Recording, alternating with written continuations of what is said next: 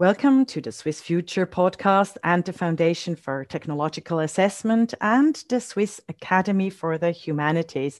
Today, on data, whistleblowing, and platforms, where do the responsibilities lie, and what do we need for the future of sustainable journalism? We are very proud that we got Philip Di Salvo, who is many. He's an expert, he's a journalist, and he's a great uh, uh, author of a new book, Digital Whistleblowing Platforms in Journalism Encrypting Leaks. And um, he's been able to publish that book in uh, the Palgrave Macmillan um, publisher in London 2020. So it's very new. He's been uh, writing as a journalist for Wired and other very clever media. And he is multilingual. He publishes as well in English as in Italian and even some German. And he's a postdoctoral researcher at the Università della Svizzera Italiana and there at the Institute of Media and Journalism. So excellent, Philippe Di Salvo. Did I forget anything? no, that's all clear, and I'm very happy to, to join you today for this conversation. Thank you very much. So, um, explain to us, to us listeners who are interested in uh, data and uh, the consume and responsibility with data, how how where do you come from that you got into data, whistleblowing, and journalism? I mean, journalism is clear, but especially the whistleblowing. Just say something about your your your um, upbringing and the kind of interests uh, where where where you've been driven and by what you've been driven so far. Uh, to me, it, all started now almost a decade ago while uh, I was a journalism student at, USI in, in Lugano. Uh, those were precisely the weeks uh, in which the WikiLeaks saga was mm-hmm. Uh, becoming to become uh, such an important and global turning point for, for journalism. And as a journalism student back in the day, uh, to me, the story of Chelsea Manning in particular was really uh, a turning point for my interest in the topics you were mentioning.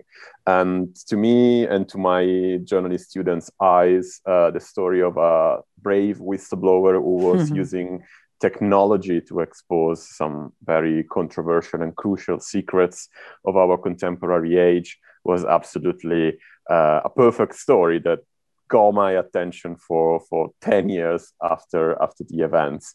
And uh, so starting by um, studying wikileaks and how it was using the, the organization was using encryption and technology to uh, provide leaks to the public i started to get more and more interested in the topic of whistleblowing and now in particular the technological side mm-hmm. of it was having a lot of contact points with with journalism and then mm-hmm. uh, it all started like that and then it became a phd uh, project that i conducted again at usi under professor Stephan Russ-Mohl's um, supervision and the book you mentioned in the introduction is actually my phd dissertation that uh, turned out to be uh, to be a book and then i was always lucky to have the chance to work in parallel around these issues, both in the academia and outside as a journalist.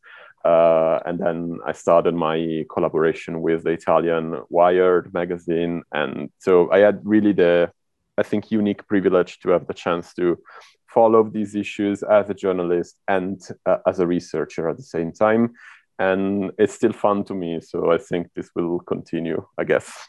Which i'm very glad to hear because uh, as we have been exposing the, the powers of datafied society especially me maybe you've read some of my articles uh, that are very critical about even about encrypting and about the codified and datafied society.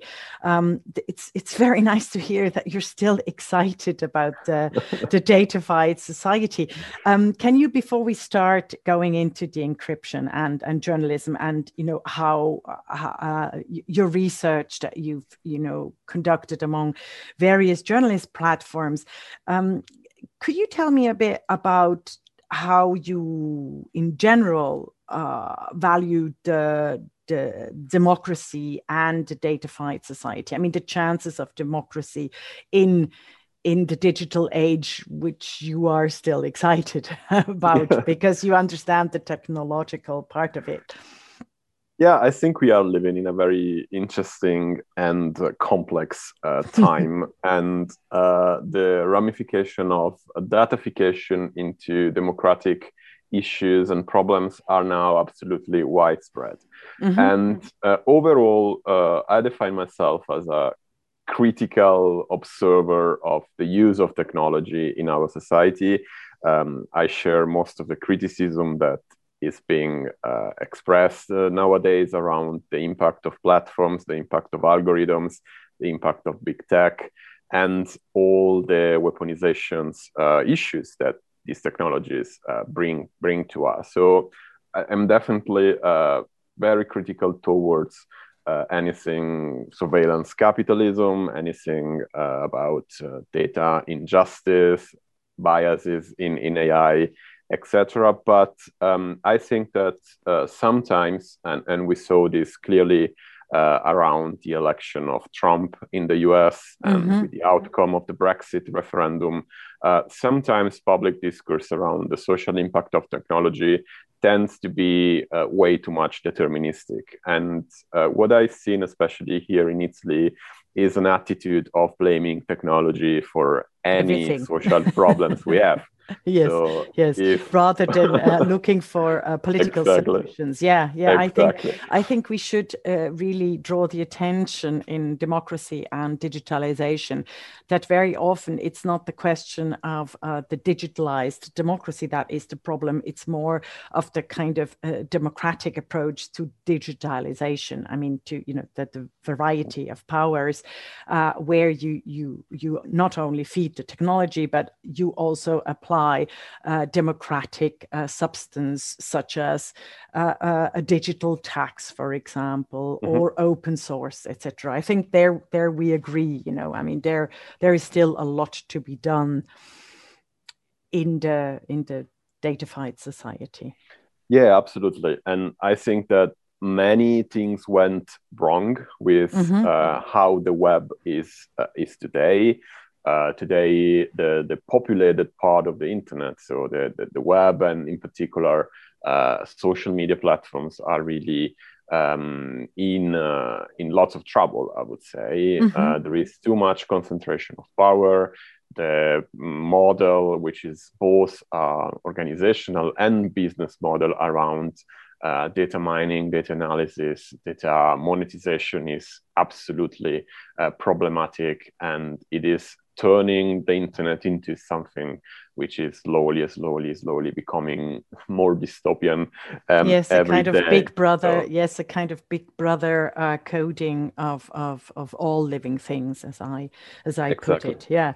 Um, so and and then we we come to the journalism, but when we're talking about the problems about democracy and digitalization you know you've been following up the the possibilities and and the various forms platforms of encrypting leaks Mm-hmm. And I, I just before we we then go into the technicality and and the kind of uh, journalist chances and possibilities uh, that that that those uh, um, those show us, and for for another kind of journalism, uh, one other critical question is that when you and and and researchers like you provide kind of or or value encrypting forms of platforms or you know you know kind of secret access to to to data are you not then making yourself kind of a companion of also criminal uh, mm-hmm. encrypting tech freaks yeah, uh, that's a good question. And encryption always brings these two uh, souls. Uh, one is mm-hmm. Uh, totally uh, positive and pro-democratic, which is the one I have been analyzing in my research uh, yes. in regards to journalism. But of course, encryption can also be uh, used for criminal or unjust or any other kind of bad uh, behavior. We know, for instance, that uh, deep web or the dark web is populated by a lot of uh, criminals and illegal and very abusive uh, mm-hmm. activities. Mm-hmm. But at the same time, it is, it is also a place for, for democracy, a place for resistance, a place for, uh, for activism. And if I think, for instance, to uh, the Tor network and how uh, the Tor is helping dissidents around the world to um, overcome uh, censorship, to overcome uh, surveillance. That's uh, absolutely a fundamental activist uh, tool, and this absolutely uh, technology that is used for liberation, for activism, and for social um, for social causes. Um, in my research, I've been focusing on on how journalists are using uh, encryption tools and software mostly for protect uh, their own uh, sources. So, uh, mm-hmm. whistleblowing platforms, which is the core topic of my book, are really technological solutions that um, journalists can use uh, to cooperate with uh, whistleblowers and, and leakers to obtain uh, critical information to start investigations. Mm. basically, they give journalists and their sources safer tools for communicating mm-hmm. in in almost uh, secrecy and in, in anonymity when this is needed. Uh, we were just discussing the problem with uh, data mining, data collection, mm-hmm. and, and data um, monetization on on the internet. And um, whistleblowing platforms can assure both journalists and sources that their communication will be uh, protected, will be, in a sense, um, shielded from uh, third eyes who may want to look at what journalists and sources are exchanging. And in this sense, they are a crucial tool for performing source protection in, in the digital age, uh, especially mm. those journalists who cooperate with whistleblowers who blew in the whistle about very uh, controversial topics like uh, intelligence or any kind of uh, political abuse, etc. Well, these whistleblowers sometimes may take enormous risks when they decide to go on the record with a journalist. And consequently, it is absolutely fundamental that journalists have the right tools uh, to communicate with these people in safety and uh, trying to avoid as much as possible to leave tracks of the communication and the documents that have mm. been it's exchanged. very interesting actually it's a paradox you know it, in order to have a public evaluation of power of the abuse of power of you know total uh, corruption in order to expose all these things. Um, in the digital age we have to refer on secrecy. Yeah. Do you see I, I, find i find that i find that um, rather by my instincts rather anti-democratic you know? I, I you know how how do you solve the paradox? You know coming back to you know how how do we get a kind of uh, judgment a kind of balance between you know the the the balance between what is public necess- I mean what is necessary to protect uh, the, the, the sources and uh, what is necessary to to have an open discourse an open democratic discourse which is basically defined by uh, an open access and participation of of all elements of societies in in power yeah. I, I totally agree there's this is a pretty interesting contradiction uh, of our times. And mm-hmm. um, I've been speaking about um, how technology can assist uh, journalists in performing uh, source protection. But of course, uh, if we need to protect ourselves from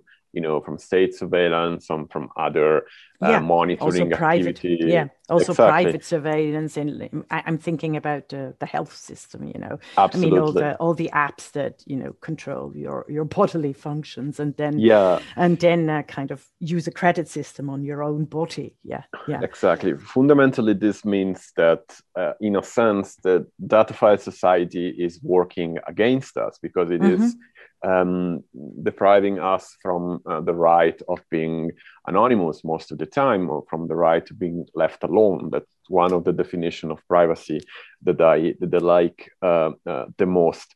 And my my argument here would be that if journalists are in the position of protecting themselves from the ecosystem in which they operate, we are facing a bigger problem, and this can't be fixed only by applying technology. Technology and whistleblowing platforms at the moment are really a crucial solution, which is much needed. But what it's needed in the long run, it is a way more positive uh, environment, a way more positive culture towards mm-hmm. journalism, towards whistleblowing, towards uh, the source protection. Here in mm-hmm. Italy, just uh, in the past few weeks, we had a couple of cases where journalists were put under uh, surveillance with interception of their uh, phone calls while they were speaking with the sources in the context of a broader investigations into um, uh, rescue of migrants uh, at sea. Mm-hmm. Uh, there was a huge investigation there, and one excellent Italian journalist, Nancy Porsia, was being mm-hmm. put under surveillance for over six months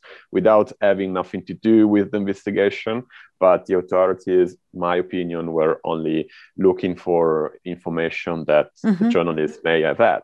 And this, I think, it's a clear example of the troubles that journalism is facing nowadays.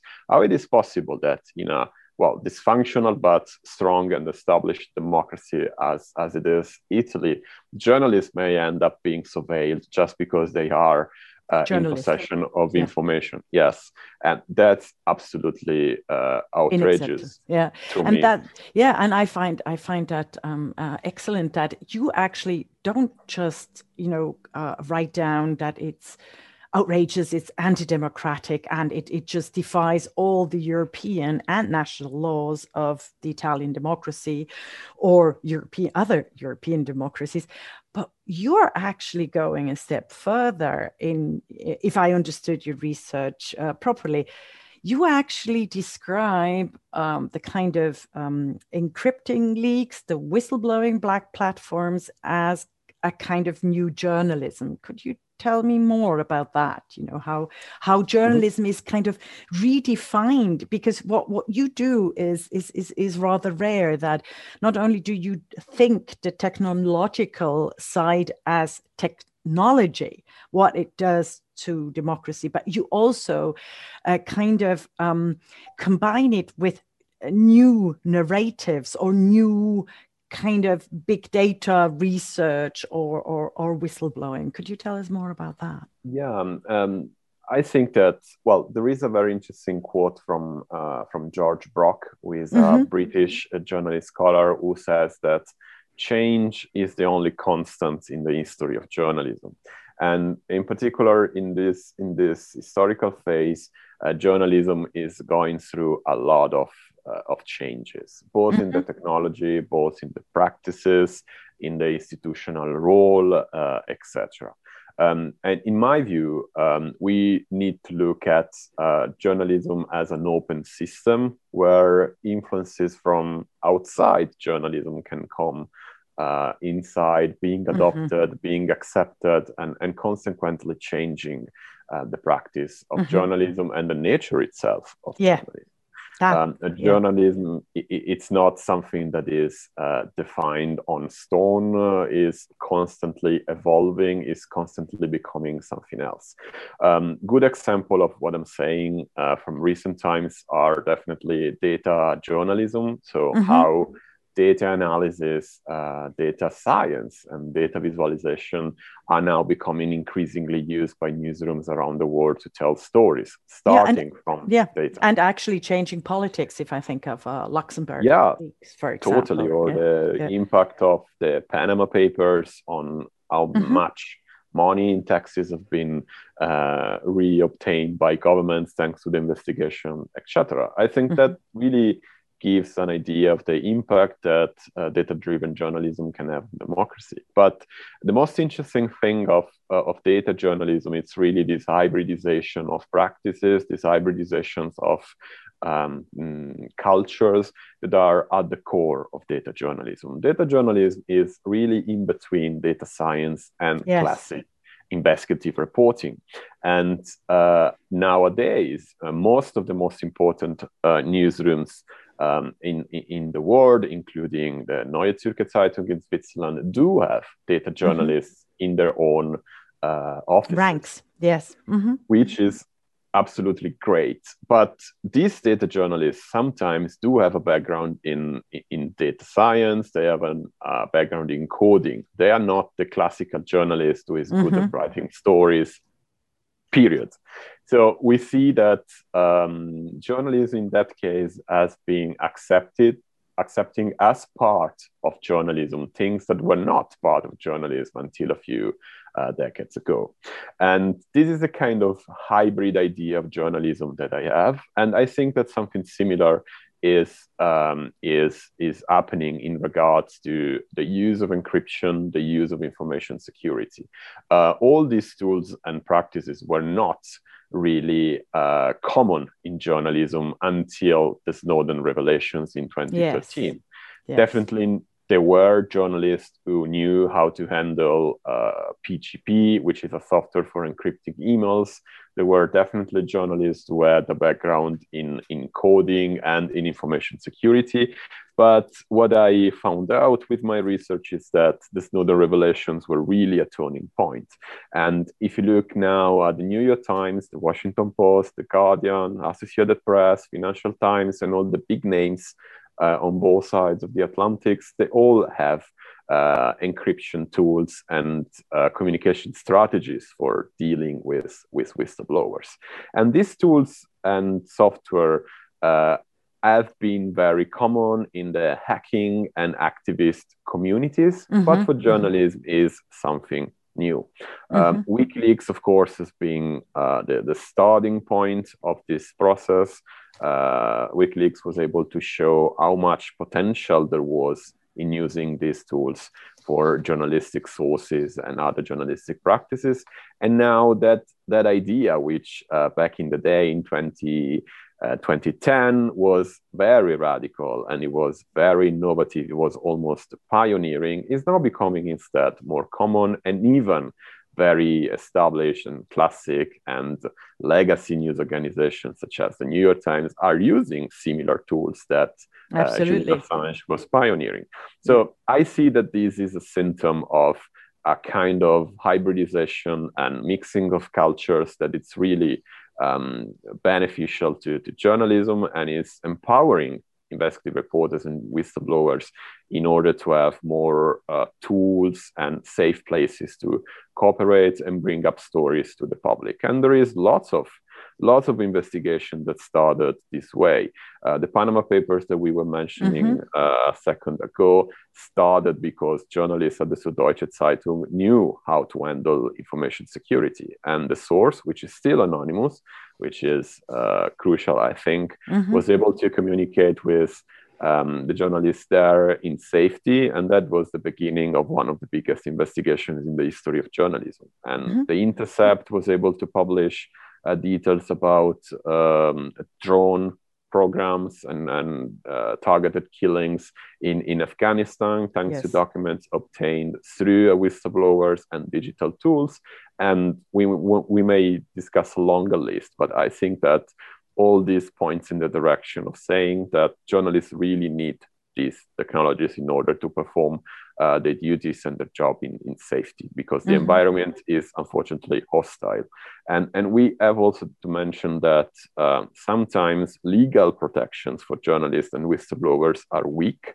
Uh, for instance, yeah, that, Italy, that is one, one of the most important. I mean, that's, yeah. that's, that's a kind of aside from the technology, but what we're discussing in the podcast as well, you know, how do how can we consume and be responsible uh, with uh, uh, consuming data? I think there you have uh, one of the most important uh, points here risen as well uh, apart from the, the, the hybrid you know interaction between machines and journalism is the protection to legal the classic analog legal protection of the freedom of, of research of journalists. Yeah sorry i interrupted you but uh, go on. No, I, but that is only... actually outside of the digital of the digital yeah, space you know?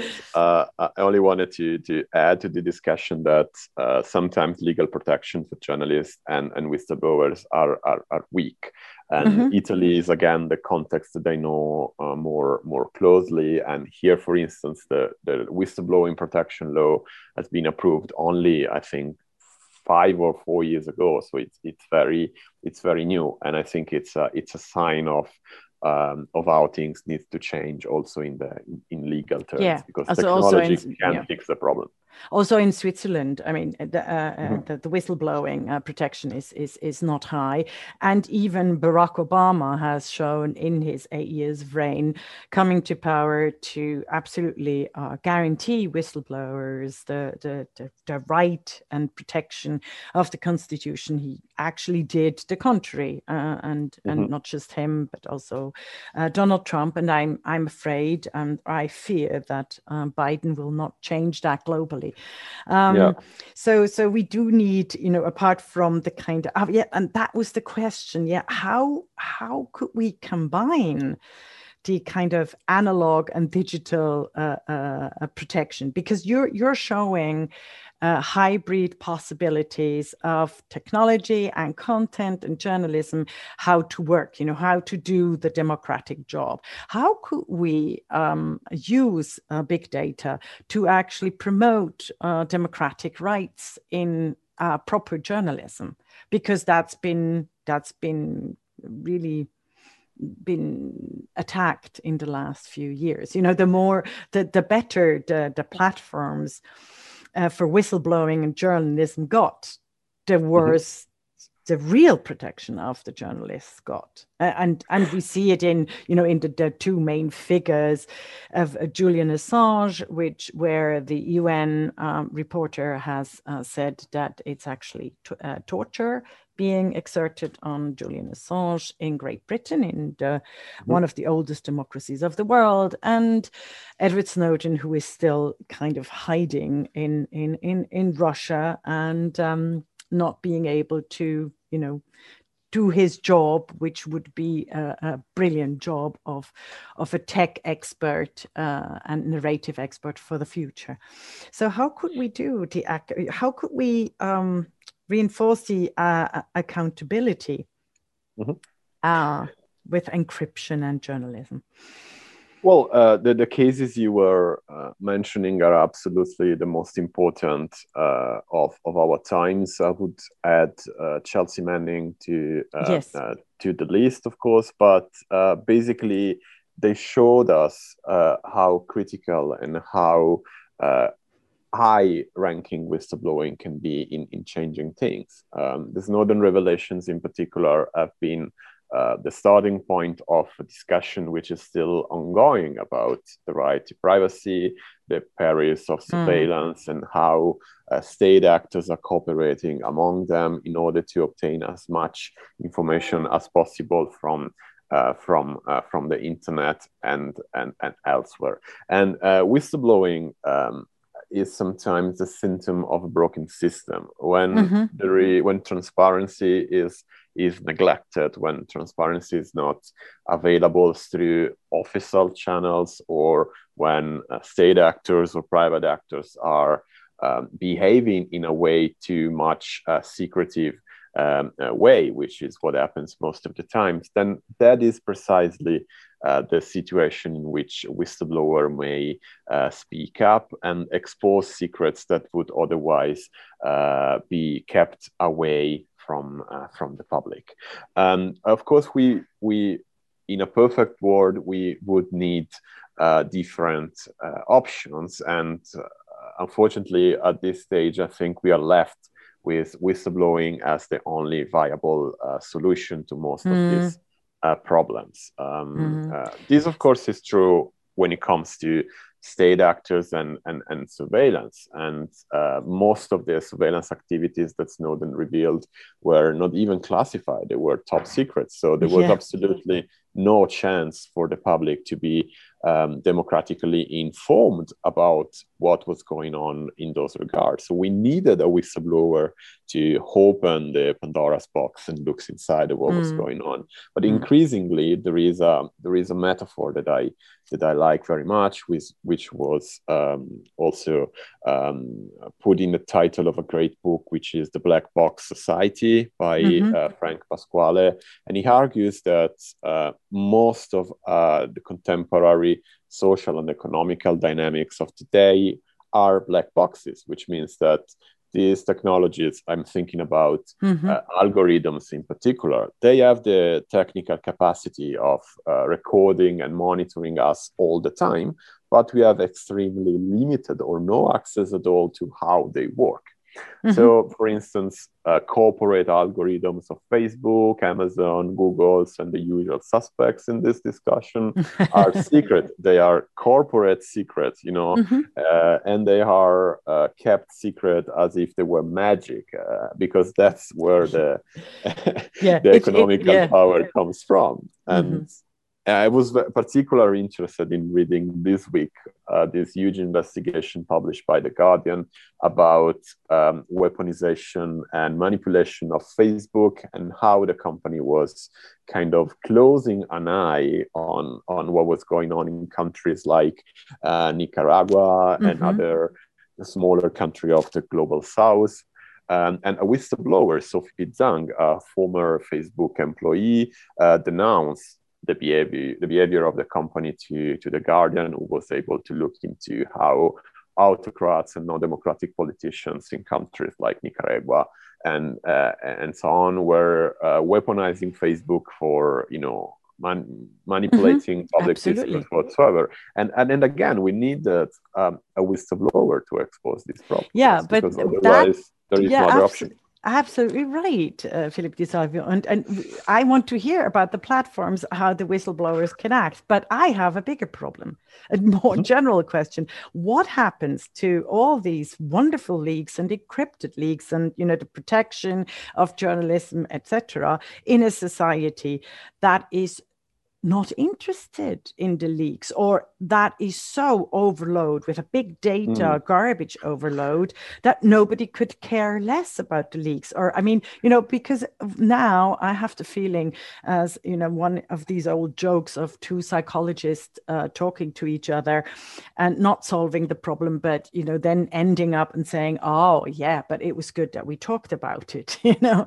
And and you know so where is the direction? I don't know but it's good that we talk about it. And as far as I'm concerned, as a political activist as well as a, a researcher, it's um, it's a kind of powerlessness, not just you know towards the black boxes, but also powerlessness about uh, Facebook that, um, for example, I mean, we know it's bad. I mean, you know, it's it's so clear, you know, and I just put it bluntly, but it's even in in high research, it's been proven that Facebook is actually one of the anti-democratic institutions, but nothing happens.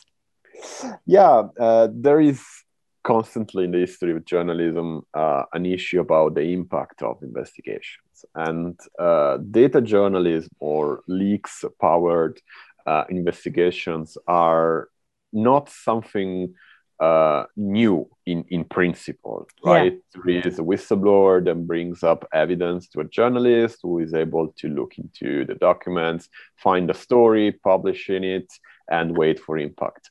Uh, what has changed is the technology involved because we have uh, more uh, platforms, we have more software that can enable uh, the communication between source and journalist. We have way more data that waits to be exposed, and it is way easier to carry digital data than you know mm-hmm. photocopying uh, paper yeah. documents as Daniel Ellsberg had to do in the 70s to expose yes. the Pentagon Papers.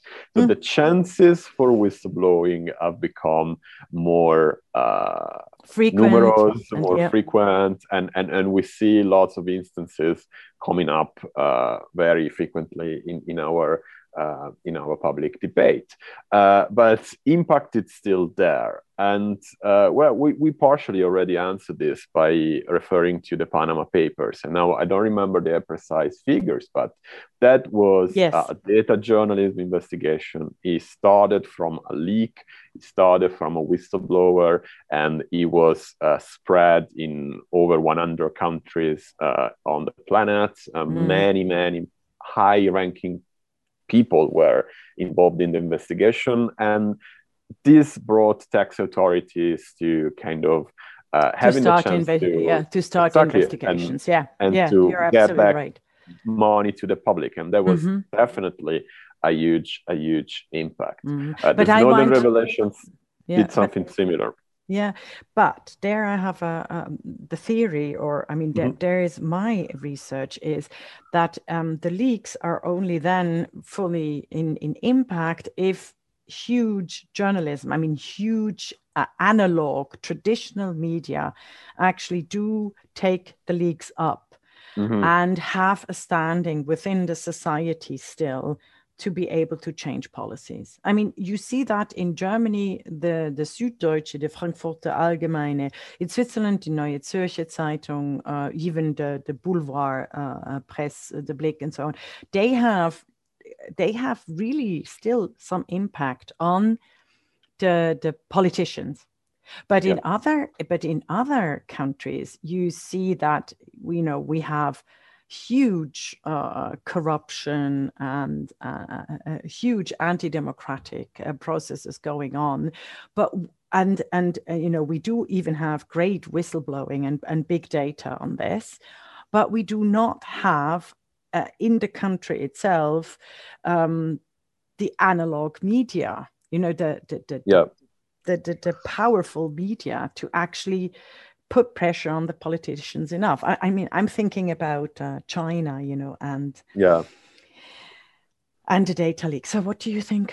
What do you take with that?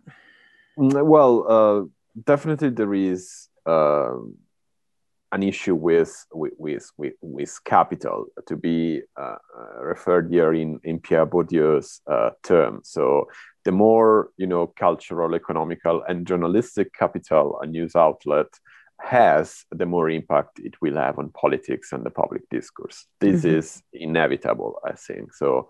Uh, for these reasons, if something is published by the New York Times, uh, definitely will have more um, exposure and impact that something that is published by a local newspaper whatsoever. That that's inevitable.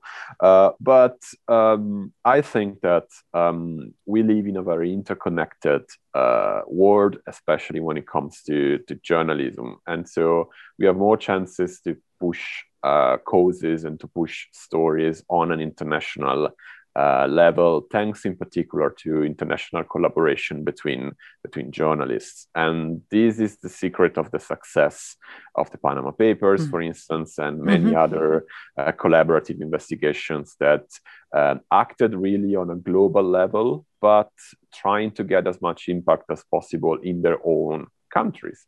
Mm-hmm. And I think that's a good strategy for pushing uh, stories and try to have an impact on political agendas, um, etc. Mm-hmm. Yet, um, whistleblowing is definitely uh, something that relates to democracy very strongly. Um, actually, despite uh, the cases you were mentioning with, with the Obama administration, yes. Uh, that, that the, the US legal system is actually pushing for having more whistleblowing, for um, you know encouraging people to speak up. Yeah. Uh, until you touch the you know the intelligence the real power, and, yes, and the real power. But yes. in principle, in principle, it is uh, really connected discourse, yeah. to yeah, yeah the, it is the, really the public discourse to, is much much more open yes and, yeah, and also to, on local levels yeah to um, democracy right and so that's why i think uh, it is extremely difficult for Chinese dissidents or Russian dissidents or or other whistleblowers and activists Mexican dissidents, yeah, exactly, yeah. who are operating in in more hostile environments than, than the U.S. or the European one, which can be very hostile, but not at the level of China and mm-hmm. other, uh, you know, authoritarian regimes, it is absolutely more complex for them to gain mm-hmm. visibility and to uh, be taken seriously by the media, and that's due to state control, censorship, and other issues which are mm. broader and uh, more dangerous. But nevertheless, they put power uh, within uh, the democracies in the West, uh, who then deal with China. So, so that that, yeah. that did change the discourse. It's, yeah. um, I have before I uh, you explain us the best platforms that you actually researched. Mm-hmm. I would like a word uh, by you on the current pandemic, meaning what did that do to the kind of whistleblowing and journalism. You know, I mean, you know that we are in the un- unfortunate situation where um, the public discourse is not a discourse anymore, but is kind of has developed into a classic political polarization in yeah. a question which we thought, oh, come on, this is actually, you know, it's a medical question, you know, I mean, it's quite basic. Um, we should not uh, ideologize or politicize a discourse like that, but uh, that's exactly mm-hmm. what happened. So, how do you see also this the situation? Because I mean, the corona critics, which I think as a as a as a wording is very funny anyway. But the the critics in the pandemic, let's call them that way, have mm-hmm. been saying that there you know there is no alternative data or or whatever. So what happened to the whistleblowers in the pandemic times? Mm, uh, interesting question. Um, I'm not aware of any uh, whistleblowers uh, who had contributed in you know revealing details about uh, the pandemic or or other but I, I, can't exclude that this happened in countries where i don't have yeah. access or, or knowledge mm-hmm. um, what what i think was interesting with with the pandemic was in regards to the data and i've been doing uh, another research about how Italian data journalists have been um, working in the context mm-hmm. of the pandemic, and they've been exposing uh, enormous problems in how uh, official data were gathered, how official mm-hmm. data were communicated to the public about new new cases, numbers of people infected, etc., and unfortunately also the counting of uh, of the death. Mm-hmm. Um, um, sometimes uh, what what what journalists were telling me during that uh, research uh, was that we had the tendency of looking at data as if they were neutral, as if they were mm-hmm. Uh, absolutely right all the time, which is an absolutely um, you know wrong take on how data behave and in how data represents uh, the world. Mm-hmm. Um, here, in particular, data have been sometimes misused, misunderstood, very badly communicated, and uh, journalists were forced to find other source of data uh, for really trying to tell the story of how the pandemic was uh, was expanding. And there are some tales about local journalists calling all the municipality of the yeah. region to have the actual count of the death in order to challenge the official narrative about how many people were dying of COVID 19. And mm-hmm. they were able to expose a very different and unfortunately darker reality. Yeah. Um, the so same in that, Switzerland with the long term yeah, pandemic, you know, exactly. you know the long term COVID 19. Yeah. Very interesting. And, and and then I think um, the COVID nineteen pandemic has been the first one in the Datafied Society, and it was all about data. Uh, the only visible uh, element of the of the of the of the virus were mm-hmm. the data that he was creating. So it was really about the data. And uh, I'm not particularly enthusiastic of how science communication, institutional communication have behaved internationally. We see yeah. this now with with the vaccine and how risks are being communicating yeah. to the public, especially here in Italy. It's been a total, total disaster. chaos. Yes, and total, um, yeah. this tells a lot about how interconnected politics, journalism, digital media are in this in this in this context. And um, but yes, again, uh, whistleblowers may be of help in this context. Uh, there are many cases of malfunctions, many cases of potential corruption going on in how the pandemic is being, um, uh, you know, answered to from from governments, etc. And whistleblowers may be may be of help in revealing why things weren't solved wrong, especially here in Italy and here yeah. in Lombardia, where I am. Yeah, yeah, but also in uh, even in Switzerland. Yeah, even in Switzerland, you've seen that, or in regions of Germany. I mean, these are regions that I know, um, where exactly the same thing happens, where actually uh, local authorities tried to get the attention of of the national authorities. You know that there is something happening, and um, didn't get access, and and you know were able to to publish it directly in local newspapers. I mean, that was then not uh, whistleblowing, but that was, you know, how how the normal journalism worked, but also with uh, data. Um, yeah, very interesting. Now, you actually developed a taxonomy of platforms for mm-hmm. whistleblowing mm-hmm. and journalism. You know, that's what I reread uh, on the. now you're laughing, but can us uh, can, can, you tell us more about various platforms?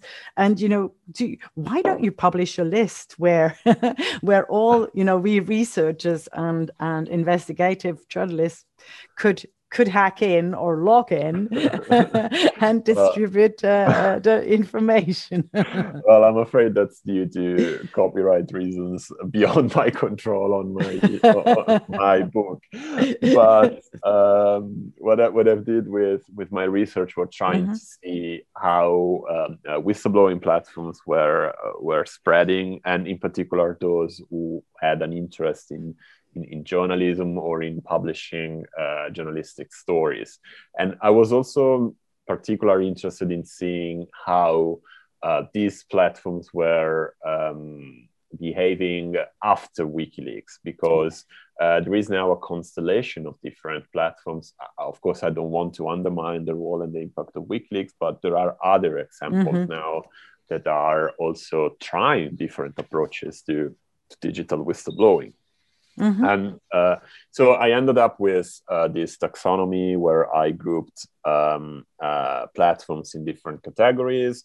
Uh, some of them have a, a, direct interest in simply publishing uh, content, which can be data they obtained through the leaks or their own uh, investigation. some other platforms are more collaborative. So maybe they um, offer the infrastructure for leaking, but then the journalistic outcome of what they get from whistleblowers is shared with other platforms in order to publish journalistic story in prominent yeah. media, etc. Then there are the media platforms, those that are um, managed entirely by major news organization and, and newsrooms, and then the multi-stakeholder uh, uh, platforms, which have uh, been able to create a new approach to how whistleblowers can be in touch with, with journalists. In this case, uh, these platforms are usually um, created and managed by uh, organizations uh, of different kinds. Uh, they are not news outlets, but they put in touch uh, newsrooms with the whistleblowers, leaving at the whistleblowers the opportunity to choose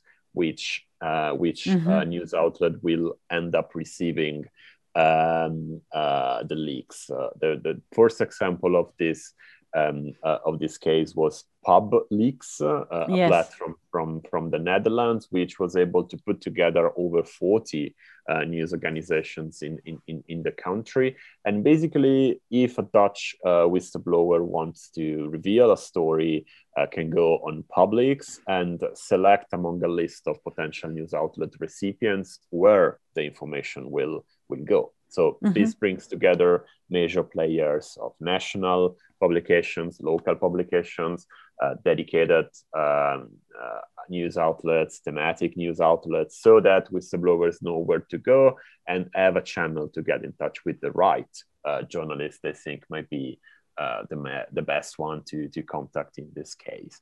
Uh, similar to PubLeaks, there is AfriLeaks, mm-hmm. which operates in a very similar uh, approach but brings together news uh, media from uh, a variety of African countries. So it's not located in one single um, area, but it's really trying to connect African news outlets in, in various countries in order to um, you know, help them in getting access to whistleblowers, uh, uh, etc. Mm-hmm. And among the media examples now, there are plenty. Uh, the most interesting one, I have to confess, were launched when my book was already uh, was yeah, already done. That always, so, that always, always happens. But it's also a but, good but, sign. Yes, you know, yeah, great minds. yeah, great minds think alike. So. in the right uh, in the right direction. So, and now, for instance, the New York Times and all the great uh, news organization we were mentioning before do have a whistleblowing platform. So if a whistleblower wants to contact the Associated Press or the Guardian or whatever, uh, all these uh, major news outlets do provide services of this kind. And then the collaborative platform, well, there is a, a variety of, uh, of realities there uh, that uh, are uh, operating more on an activist anti uh, secrecy level, and then they work together with uh, news organizations for publishing actual journalistic story. Uh, a good example of this is Wild Leaks, uh, a mm-hmm. platform that uh, Great is interested in environmental environmental issues. Uh, hunting and animal protection issues, they are activists. they don't they don't hide it. They they work for these issues they want to have political impact and bring uh, you know people justice and hold them accountable in regards to animal rights but if they obtain evidence of i don't know illegal hunting or uh, smuggling of animals whatsoever. And uh, if they have documents and evidence they will contact uh, journalists trying to spread the voice and trying to have uh, to have an impact. So in this sense they are collaborating with with journalists.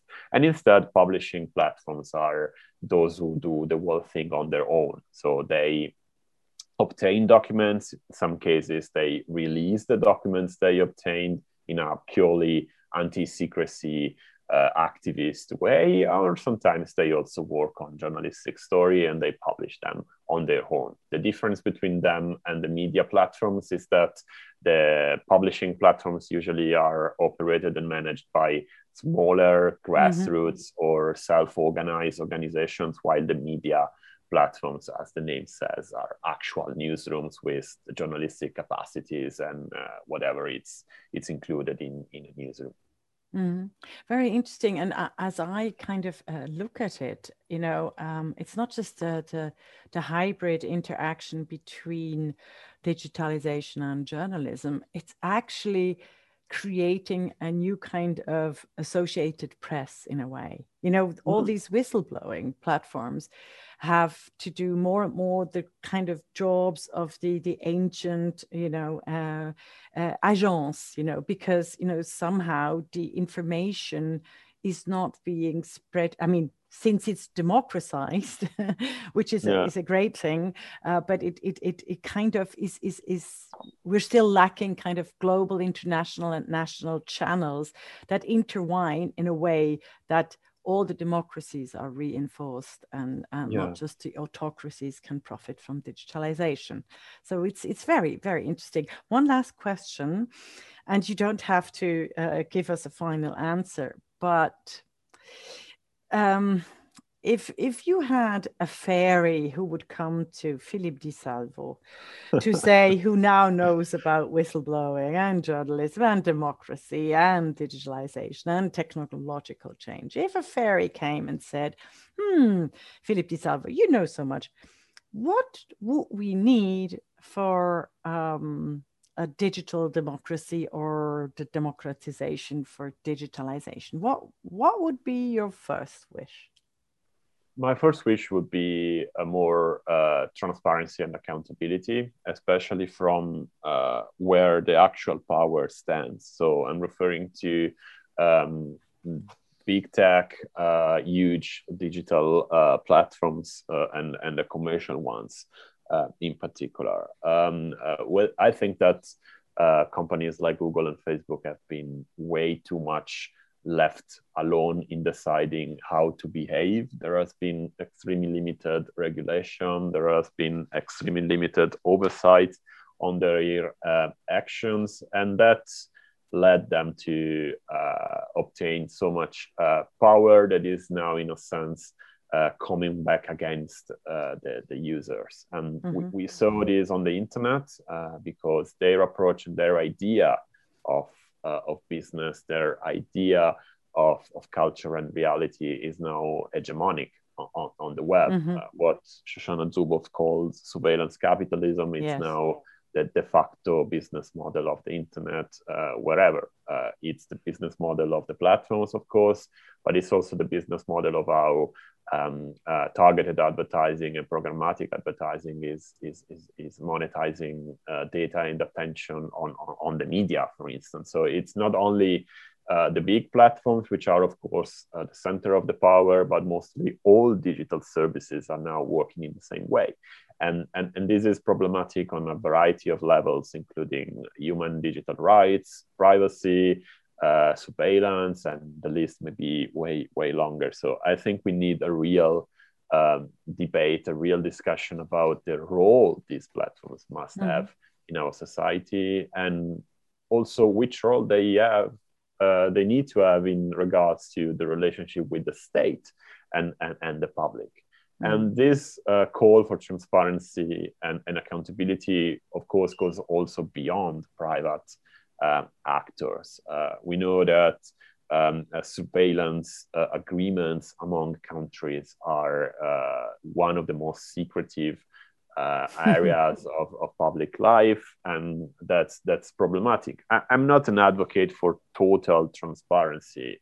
Um, I reckon that uh, secrets may be needed for a specific purpose and for a specific time. And when mm. the purpose and the time are over, it's a time of transparency. So I'm not a radical transparency advocate. I'm a you know moderate, I would say, although I don't like the, the term uh, of, of, of, yeah. of, transparency. I definitely um, don't like over classification and the lack of transparency when there should be transparency. Mm-hmm. A good example comes actually from my from my own uh, hometown, my city or in Italy, Como which uh, last year decided that it was a good idea to buy, implement, test, and start using a facial recognition system in a in a public park uh, and the city is one of the safest uh, and most boring countries in, in Italy. So in Italy, so nothing is going on. Yet my municipality saw that it was needed to install a airport level facial recognition system to you know watch over people who were you know, sleeping mm-hmm. parks and this kind of absolutely meaningless uh, felonies or whatever. So why I'm saying this, I'm saying that uh, the, the, the battle for uh, equal technology, for data justice, for all the topics we have been discussing here today, it's not necessarily a battle that is fought on the level of the Snowden revelations. It's a battle yes. that needs to be fought also on the local level and and sometimes uh, there the it's even more successful. Yeah. at your home, uh, the the best thing. The better it is, yes. You're fine, you know. Yeah, yeah. And, so uh, so uh, instead of uh, think uh, um, think globally, act uh, locally, we should exactly. also a kind of um, digitally act locally. And um, I want to thank you very much for this enlightening interview, and also for your research in the kind of you know watchdog and of, of the new digital powers and in in you know you providing tools information on us being uh, more uh, into the research of algorithmic accountability and automated decision. Fantastic. So i hope to have you again uh, in the podcast. Thank you very much uh, for for giving us uh, this insight into your research and and good luck go ahead and make more of it even more of it. Many thanks. It was an absolute pleasure and a great conversation. So thanks a lot for having me